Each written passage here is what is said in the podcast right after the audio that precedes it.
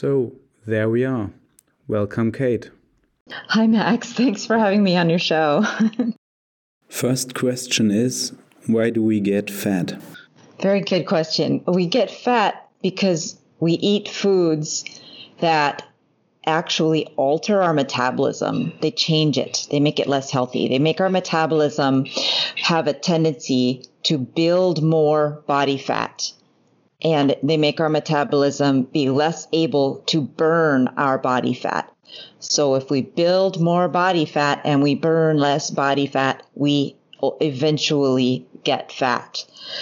Most of the time you'll hear that aging related weight gain or any kind of weight gain even is coming from our metabolism slowing down. But that is not at all what's happening. It's that our metabolism is being poisoned in this way. And what it leads to is that our ability to burn our own body fat has diminished while our ability, our tendency to store body fat has increased. And that's from dietary uh, inputs. There's certain fats in our diet that build up in our body fat and they cause our body fat to be altered in this way where our body fat does not get burned easily by our cells. Our body fat cannot produce energy properly in our cells. And so our body tries to adjust. And when it adjusts, we end up burning less of it and storing more of it. It changes the way we feel. It changes how we feel on a daily basis. It makes us more tired. And in terms of me- metabolic diseases, like you've heard of diabetes, the reason this diet causes diabetes is because it causes metabolic damage that makes us depend more on sugar. And when that happens, we develop diabetes. So it's not just that this these toxins in our body fat make us gain weight, they also make us t- tendency to having diabetes, prone to having diabetes. So they make us very metabolically sick. So, could you tell us which foods you are specifically talking about? Yes, there's one big category. Uh, it's called the vegetable oils. And they go by a, several names in this country. We call them seed oils. We call them vegetable oils. Some people call them plant oils. Um, but what they all have in common is that they're industrial. They come from factories because they are made out of small seeds that people never used to use. And we could not have used these seeds to create oil until we invented factories. So, for example, soy, corn, canola, cottonseed, sunflower, safflower. On my website, drcate.com, I have a picture that shows eight of them, and I call them the hateful eight. And I think everybody should go to drcate.com and look up the Hateful Eight and take a picture of it so that they can memorize these oils. And maybe you'll have to translate it into German because um, I'm sure they might have different names. Um, and but when you're buying any product, you need to look for these things because these are the most important toxins that that um, we can avoid. But in America, because most people don't know to avoid these, we many people are getting half of their calories every single day from these toxic fats. But isn't it strange that in common sense it's like that these oils are very healthy and you need a lot of polyunsaturated fat?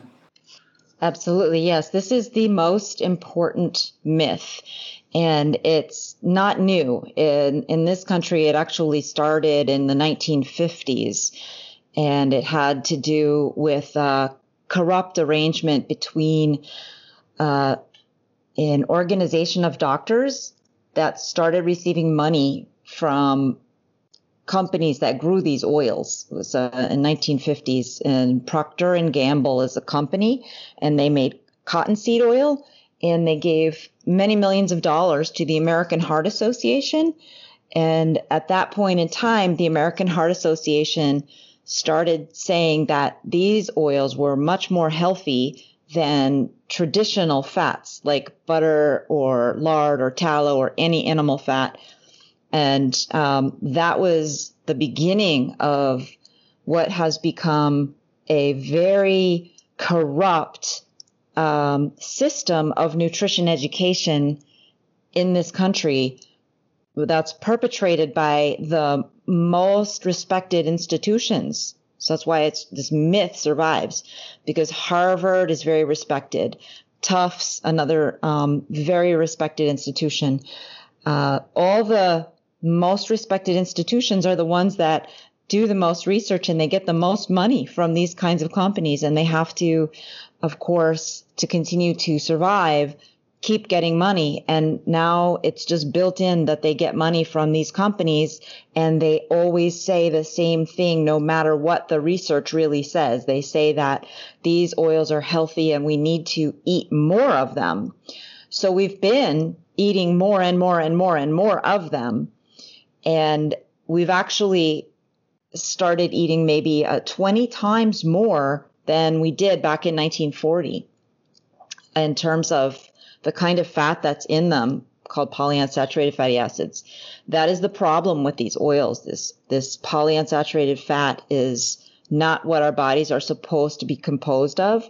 We're supposed to have a little bit of it, but not very much. And we've been getting more and more and in exact parallel with the proportion of these oils having, you know, these oils keep going up, so does diabetes and obesity and many other chronic diseases. M- more important than sugar and carbohydrates are these oils because they correlate more, uh, they cause more problems, they're inflammatory. So, what is the mechanism that these oils can damage our metabolism in that drastic way? Yeah, so I said they're inflammatory, and that what does that means is that they promote inflammation um, because they're they're unstable. They react with oxygen and they break down in our bodies to disrupt the way our cells are trying to work. Um, they they cause free radical cascades and they damage our DNA. It's like eating radiation and cigarettes all rolled into one little oily package. Um, and so that what happens is they react with oxygen in our bloodstream and they cause arteriosclerosis. When they build up in our body fat, they they become um, they, they cannot be used for energy efficiently. So the concentration gets higher and higher in our body fat every year, and then our body fat becomes inflammatory, and our body fat cannot even uh, do its main job, which is to give our cells energy. So we start getting, that's how we start getting tired. Um, you know, if you can't get energy from your body fat, you're going to feel tired and you also might feel hungry. So it, it might make you eat more and move less. And that's exactly why it causes us to build more fat and burn less fat. And that's how we get fat. But not only that, it causes inflammation. So it also causes every single disease that you've ever heard of that's an inflammatory disease. And that is most diseases. So hyper high blood pressure fatty liver um, every complication of overweight arthritis kidney problems alzheimer's disease cancer problems um, that, that is all related to inflammation.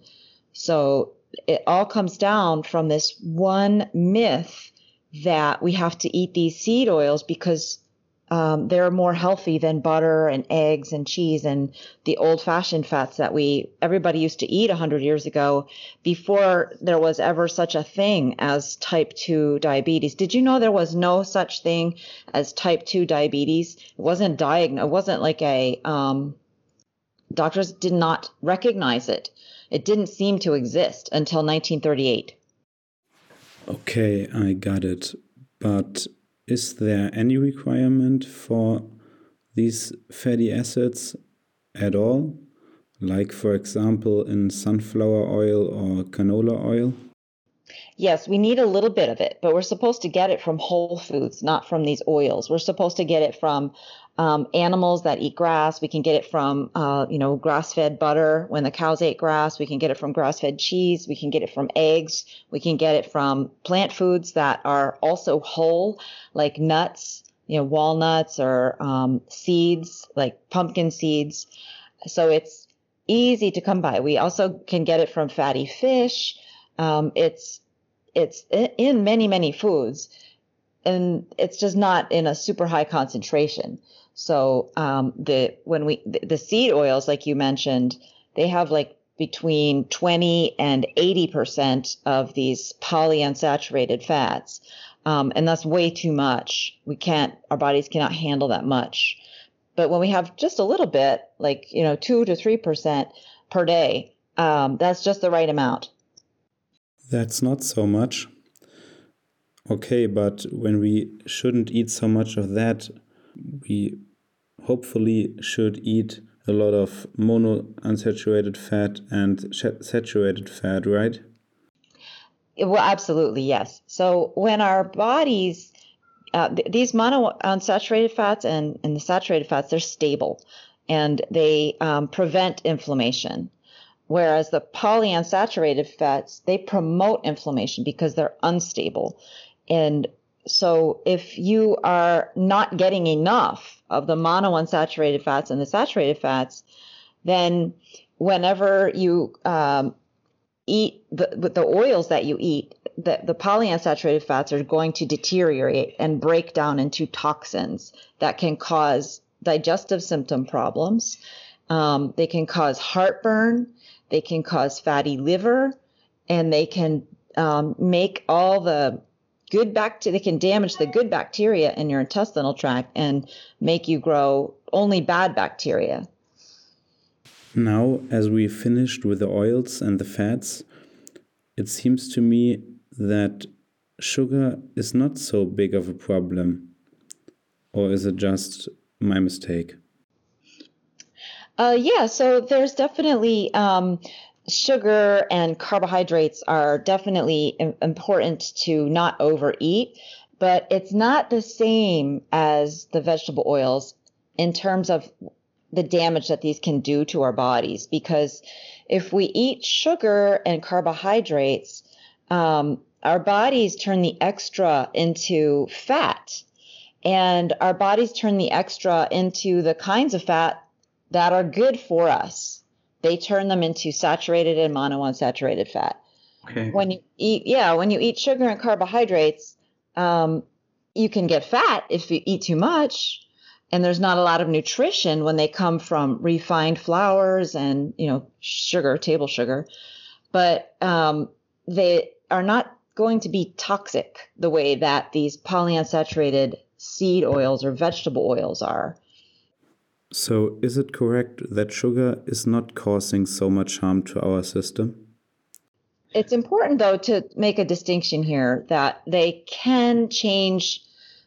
So, first, you have the seed seed oils. They can't hurt us as much without the seed oils, is what I'm trying to say. Sorry, this is a little awkward, but the if if there was no such thing as the vegetable oils, no such thing as these seed oils, then even if we ate too much sugar, and too much um, carbohydrate, the worst thing is we would get fat. We would not so easily get diabetes and we would not get all these inflammatory diseases um, because we would not be, develop something very important that is at the root of all these metabolic diseases, which is insulin resistance. The only way you can get insulin resistance is with these seed oils. It's very difficult to get insulin resistance just from eating too much sugar and carbohydrates. The seed oils have to be part of the diet. So they cause the underlying problem, which um, is the, the, the insulin resistance. And when you have insulin resistance, your body makes too much insulin and it makes it very easy for you to build more fat and makes it very difficult for you to burn fat. But even so, it's not possible to have that without the seed oils. So if you had to pick one thing to cut out of your diet, sugar versus the carbohydrates, pick uh, I'm sorry, sugar and carbohydrates versus the seed oils. You have to pick the seed oils because that's the only way you're really going to um, get your metabolism healthier. But okay. why not cut out both? You really should cut out both. Okay, when you talk about insulin resistance, is there an easy way to check if maybe me or another person has it? So, um, insulin resistance is something we, that we can diagnose with blood tests. Um, there's a couple ways to do it. The easiest is, is um, to get a fasting blood sugar drawn at the same time as a fasting insulin. And then you go online to a website that will calculate something called your insulin resistance score. It's also known as your HOMA IR score. It's a a, a, long word you don't need to remember, but insulin resistance score. And when your insulin resistance score, these calculators will tell you if your score is healthy or mildly insulin resistant or severely insulin resistant. That's that's one way. Another way is if you want to just look at your um, lipid profile, you can actually tell. So when you get your blood drawn for cholesterol levels, um, you get a you get four or five numbers there um, all of them have to do with your the fats in your blood, and if the fats uh, in your blood, so the different kinds of fats in your blood include like cholesterol, the good, the LDL cholesterol and the HDL cholesterol, as well as the triglycerides. And to understand whether you're insulin resistant, all you have to do is you take your um, triglyceride number and divide it by your HDL number. And if it's more than three, you're probably insulin resistant. And if it's one, or less, you are in very good shape. Great. Um, just a short question. Um, is a high amount of cholesterol um, a problem? It's almost never a problem, actually. So this is another one of the myths. There's there's multiple myths that come out of the uh, the medical schools that doctors are taught in medical school, and um, there's five of them that are actually the worst one, and and um, one of them is avoid saturated fat and eat polyunsaturated fat instead. We've talked about that one. Um, the second one is avoid cholesterol, and um, the idea there is, of course, cholesterol is going to clog your arteries, but that's a false idea. Um, so low cholesterol actually is probably less healthy than high cholesterol um, you probably have a healthier metabolism if your cholesterol is high than if your cholesterol is low. But what what's really weird is the confusion in the society and in the medicine.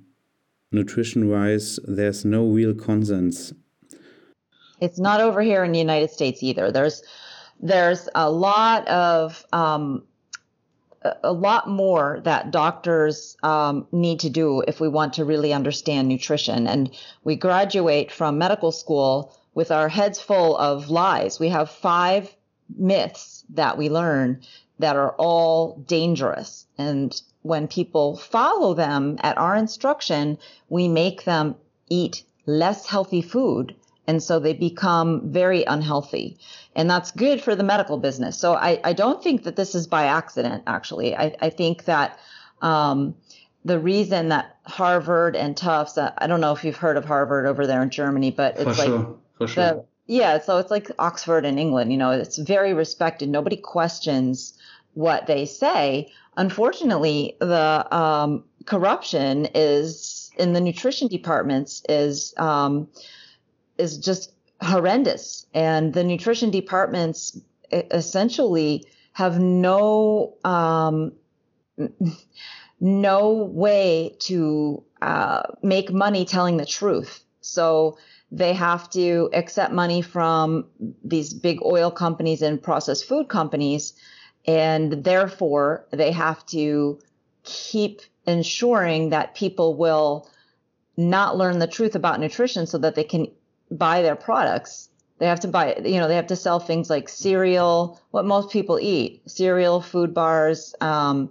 juice, soda, uh, fat free yogurt, They have to buy, you know, they sell um, margarine. They have to continue to promote these products. That's really the job of Harvard and Tufts.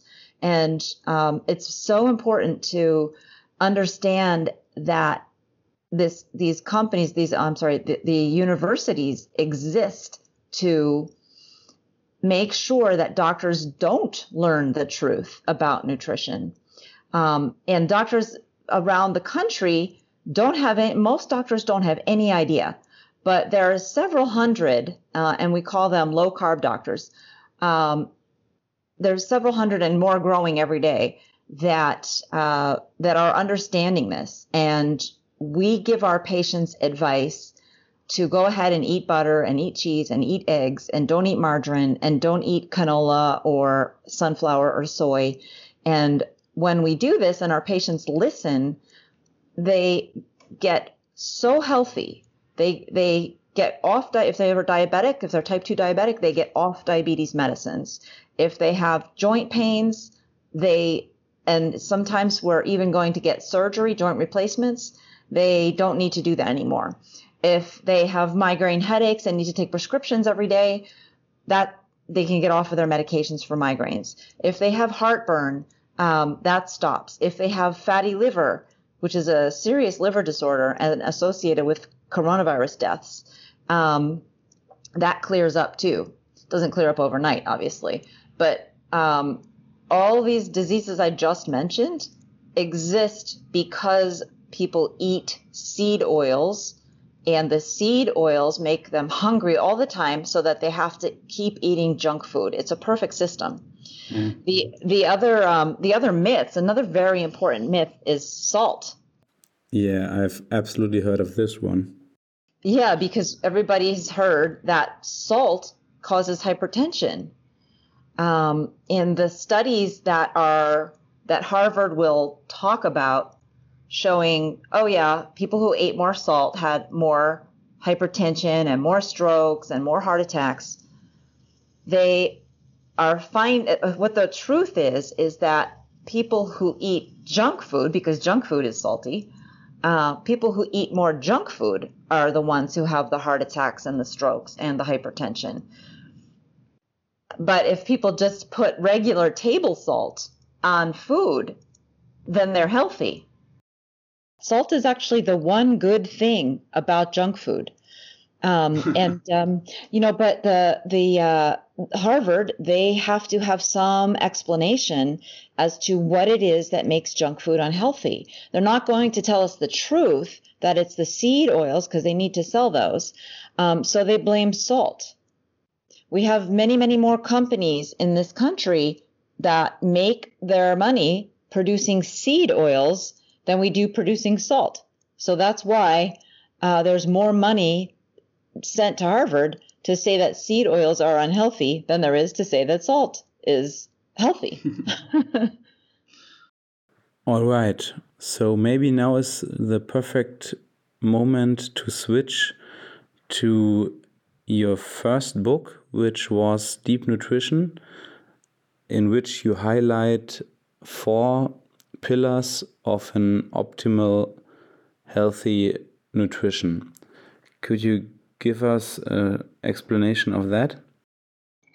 Yeah, so what they are is the four strategies by which people all around the world used to extract the most nutrition from their environment so that they could uh, be as healthy as possible. Um, so they extracted nutrition in four ways. And um, each of these ways is an essential strategy that we should reproduce if we want to be optimally healthy today. Um, so the first strategy is fresh food. We just eat food that hasn't been cooked. So like salad, or if you want to have um, cheese, cheese that was made from milk that was not pasteurized. So, I'm sorry, that's actually a little confusing. But the milk that's not pasteurized is um, is actually more fresh than most milk you'll buy in the grocery store because it's homogenized. Um, raw fish like sushi, that's another example. Um, so if you have too much of, if you if you are uh, catching too many fish or you have uh, a lot of milk, that you want to store for later, the way you do that is you ferment it. And you can turn the milk into cheese and you can turn um, uh, the you can preserve the fish also by fermentation. Um, that's fermentation is uh, also how we make yogurt. Um, even beer is kind of a way of uh, fermenting wheat to make it more healthy. But It also makes alcohol, so you can have a party while you're doing that one. Um, but fermented foods are that have good bacteria in them are extremely important for normal gut health and our gut, our intestinal tract, is where the immune system starts.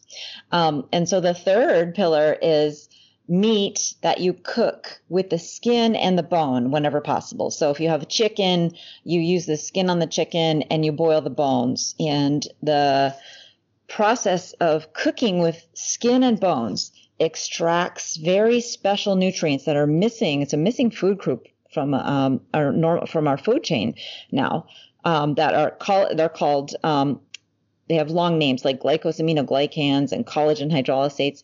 Those are actually growth factors like hormones for our our collagen producing cells that make our skin, that make our joints, that even make our arteries. So it really helps to keep us youthful and feeling good as we get older.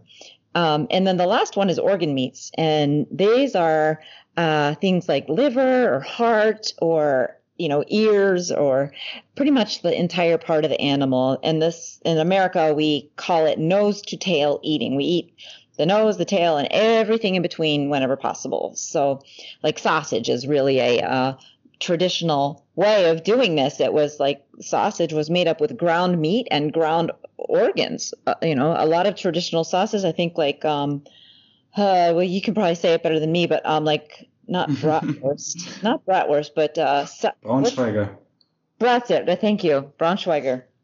Yeah, that's a you know a traditional way of using the organ meats and those organs are so full of vitamins and minerals and special fatty acids and all kinds of essential nutrients but in this country, we pretty much feed them to the dogs in dog food or, you know, use them in industrial purposes like making carpet backing and weird stuff like that. We throw them out, we don't eat them. So it makes our, our bodies relatively deficient in nutrition and we have to take supplements, which is crazy. But it's impossible to implement these pillars as a vegan or as a vegetarian, right? It's very difficult because yeah, you you can do two of them easily. You can do the fresh food and then you can do the fermented and the sprouted food. So fermented and sprouted is, is the second pillar, um, where you sprout like wheat before you make bread out of it. So there's something called sprouted grain bread you can buy here in this country. Um, you can probably get sprouted rye bread, uh, maybe in Germany.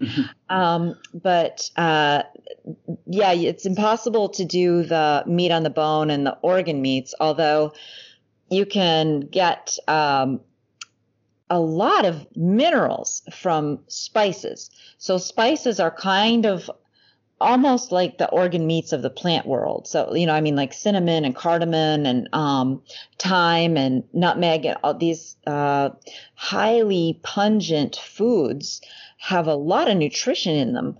Um, they're like, uh, uh if you want to get manganese, I think you just need like a teaspoon of cinnamon or something like this. It's uh, mm-hmm. uh, they're very, very packed with minerals. And so in cultures like India, where they have so many spices, they don't need to eat quite as much meat. But the truth is that most cultures always included meat. It was just easier. And is it necessary to have the meat on the bone? Isn't just white meat enough? Could you elaborate a little bit more on the benefits of bones? That's what makes it special but like it's so it's meat on the bone right? So we don't we don't forget the meat too. The meat is very good for the protein right? That's uh, gives you a complete protein. Muscle meat gives your body all the amino acids that you need. Great for athletes building muscle and a lot of other protein parts. But um, the the collagen tissues the bone, the skin, the ligaments, and everything like that. They're right now they're mostly missing from the American food chain. Um, and so we have many people having uh, unhealthy skin, unhealthy joints. I have like you know 16 year olds developing ligament problems and joint problems that normally people wouldn't develop until they were 40, 50, or 60.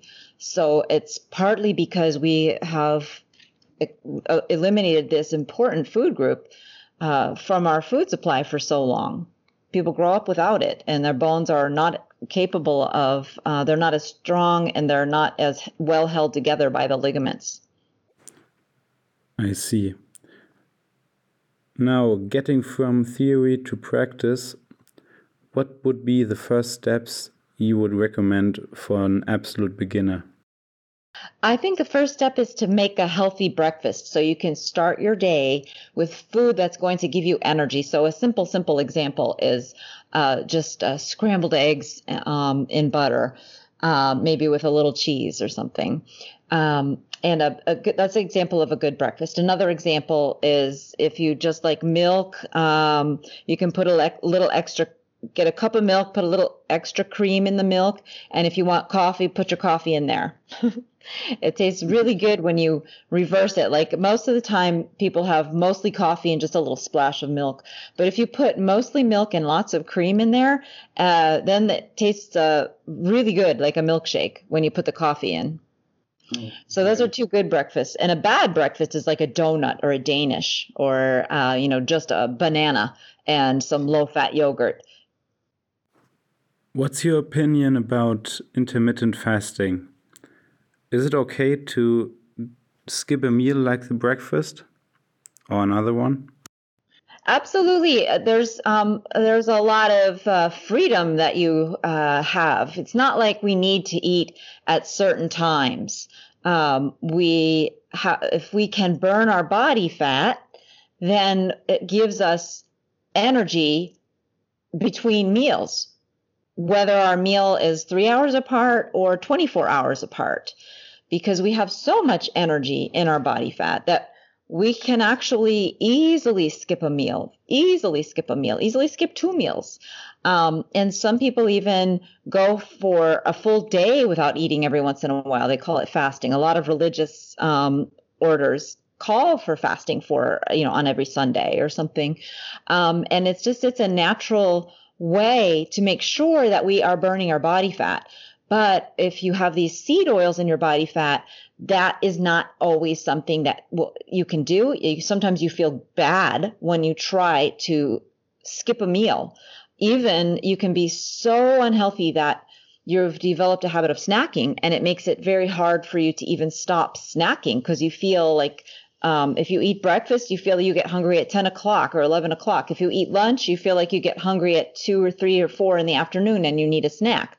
That's because your body fat's not working right. And in that's why I needed to explain in the FatBurn Fix that your metabolism can be so damaged that it makes snacking um, very difficult to quit. And you can learn to build your meals in a way that gives you more energy. And I teach you how to do that so that you can get off snacking and then as you get healthier, I teach you how you are, when you are ready to skip a meal, whether it's breakfast, lunch, or dinner, it doesn't matter. Most people end up skipping either breakfast or lunch, um, but it really doesn't matter. Yeah. So, um, first step, change your breakfast. Second step is um, cutting uh, seed oils, or maybe this is the first step. You do it at the same time. Yeah, because if you build a healthy breakfast where there's no seed oil, it has to have no seed oils in it. Yeah. Right. So, but that's easy. You just use butter in your eggs or use butter on a sprouted grain toast um, or an avocado toast. And the third step would be stop snacking. Correct. Yes. You cannot lose weight while you're still snacking. It's very, very few people can do that some people they say, "Oh, I I lost weight by eating three small meals," but that's not a good long-term strategy. It's really better to just get off the snacks and control you know your your food better so that snacks most snacks are not very healthy you don't want to be relying on that you want to be able to plan what you're eating and that planning helps you be in control of it in the long term. Do you think that it's easy to stick to these rules? Or the rules which are precisely described in the books Deep Nutrition and The FatBurn Fix? Yeah, it's it's very um, easy because if for some people it's very easy because they there are some people that will just read the book and they understand it and they know what to do. Now, for other people, it's very, very difficult because they are not skilled with cooking. They, they never learned how to do these basic life skills of of cooking and planning and the people who have the most difficulty are the people who have the habits of snacking you know will have candy bars they'll have sodas or juices they'll have um, drive through to get a takeout french fries or a takeout soda. They are not really um, good at planning their shopping and figuring out how they're going to make a meal. So there's the two extremes. So there's the people it's very easy. You just give them a book, they read this, and then they come back and they're like, oh, that makes sense. I did everything you wanted me to. And if they were diabetic, then they immediately, like within a few months, they can get off their medications. Um, it's very, that part's very easy. But when we have people who need more help, then it's impossible in the current medical system to help them. And, um, and that's the big challenge because most people in America need a lot of help because it's been so long since I mean we didn't we don't have there's generations now where nobody has cooked for children right? We we did takeout we did fast food we did um, frozen food in this country. So there's children who grow up they never they don't even know what a chicken is. They know that um, there's such a thing as chicken fingers and chicken nuggets but they never saw a chicken as an animal walking around okay. right? So there's such a these these are the people who need the most help and the medical system is not going to give it to them. And instead what the medical system does is just give them prescriptions and when they get sick they they get more and more prescriptions and then they uh, have to go to the hospital to get uh, you know to treat their heart attack or to treat their cancer or um, you know if they get kidney failure. And that this is how the medical system makes its money because I'd say, you know, somewhere between 70 and 90% of people really cannot easily change their habits. They, they need more coaching, they need more help than what a doctor can give them. And they have to be in a position where they have support. And thank goodness with the keto movement in this country, at least they're getting support. I, I'm not saying everybody has to be a keto diet, but there's so many keto websites that give people help and support with planning, teach them some basic cooking skills, some basic shopping skills, at least in, uh, in, in, America, that um, I think that's why the keto movement is a, a very good one here. Um, because it's really helping those people in the ways that they, those people who need help, but they don't get it from the doctor's office. Um, so they can just get it from social media, basically, from Facebook groups and other support groups. And I can really recommend reading your books, which I've already mentioned. But is there any further education in form of books or something like that which you could recommend for professionals like doctors, physiotherapists, nutritionists, personal trainers, coaches? Yeah, so a similar idea, I guess, um, from uh, Nina Teicholz's book about um, the big fat surprise. That's what she calls it. Um, and um, a very old book called Nutrition and Physical Degeneration by a Dr. Weston Price he did a lot of work in the 1930s around what traditional people used to do so that they could be very healthy.